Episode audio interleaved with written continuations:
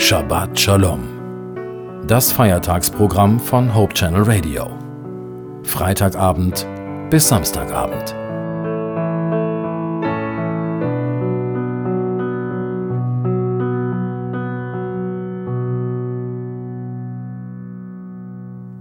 Hallo, Sie hören Hope Channel Radio und ich bin Judith Olsen. Zum Sabbatschluss möchte ich Ihnen etwas aus der Bibel vorlesen. In Jesaja 10, Verse 1 bis 4 steht: Weh denen, die ihre Macht missbrauchen, um Verordnungen zu erlassen, die Menschen ins Unglück stürzen. Sie bringen die Armen und Schwachen in meinem Volk um ihr Recht und plündern die Witwen und Waisen aus. Der Tag des Gerichts kommt gewiss und das Unwetter aus der Ferne wird euch mit Sicherheit erreichen. Was wollt ihr dann tun? Zu wem wollt ihr fliehen? Wo wollt ihr dann eure Reichtümer lassen? Ihr habt nur die Wahl, ob ihr tot oder gefangen sein wollt. Trotzdem legt Gottes Zorn sich nicht, noch ist seine Hand drohend erhoben.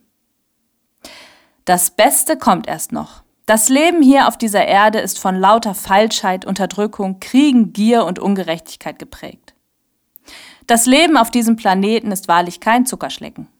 Und deshalb bin ich so froh, dass wir in Jesus eine Hoffnung auf etwas Perfektes und Wunderbares haben. Aber das heißt ja nicht, dass alles egal ist, was auf dieser Erde passiert. Ganz im Gegenteil.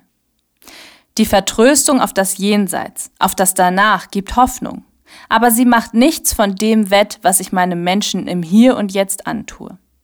Ich bin dazu aufgerufen, für andere Menschen da zu sein. Ich bin nicht auf dieser Erde, damit es mir möglichst gut geht, damit ich auf Kosten anderer im Schlaraffenland leben kann.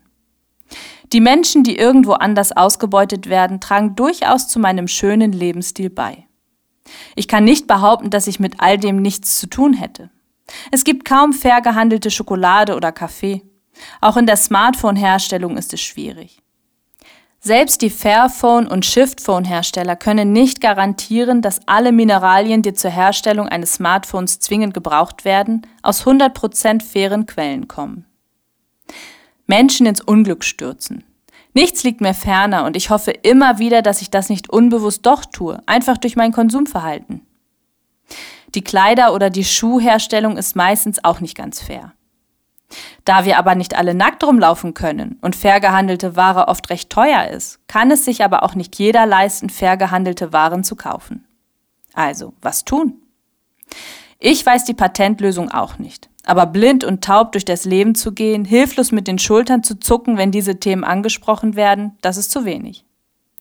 Wir haben kein Recht, andere Menschen zu plündern und zu unterdrücken. Gott liebt alle Menschen und er leidet mit denen mit, denen es schlecht geht. Wir sollten das auch tun und uns um Linderung bemühen. Ich wünsche Ihnen eine gesegnete Woche.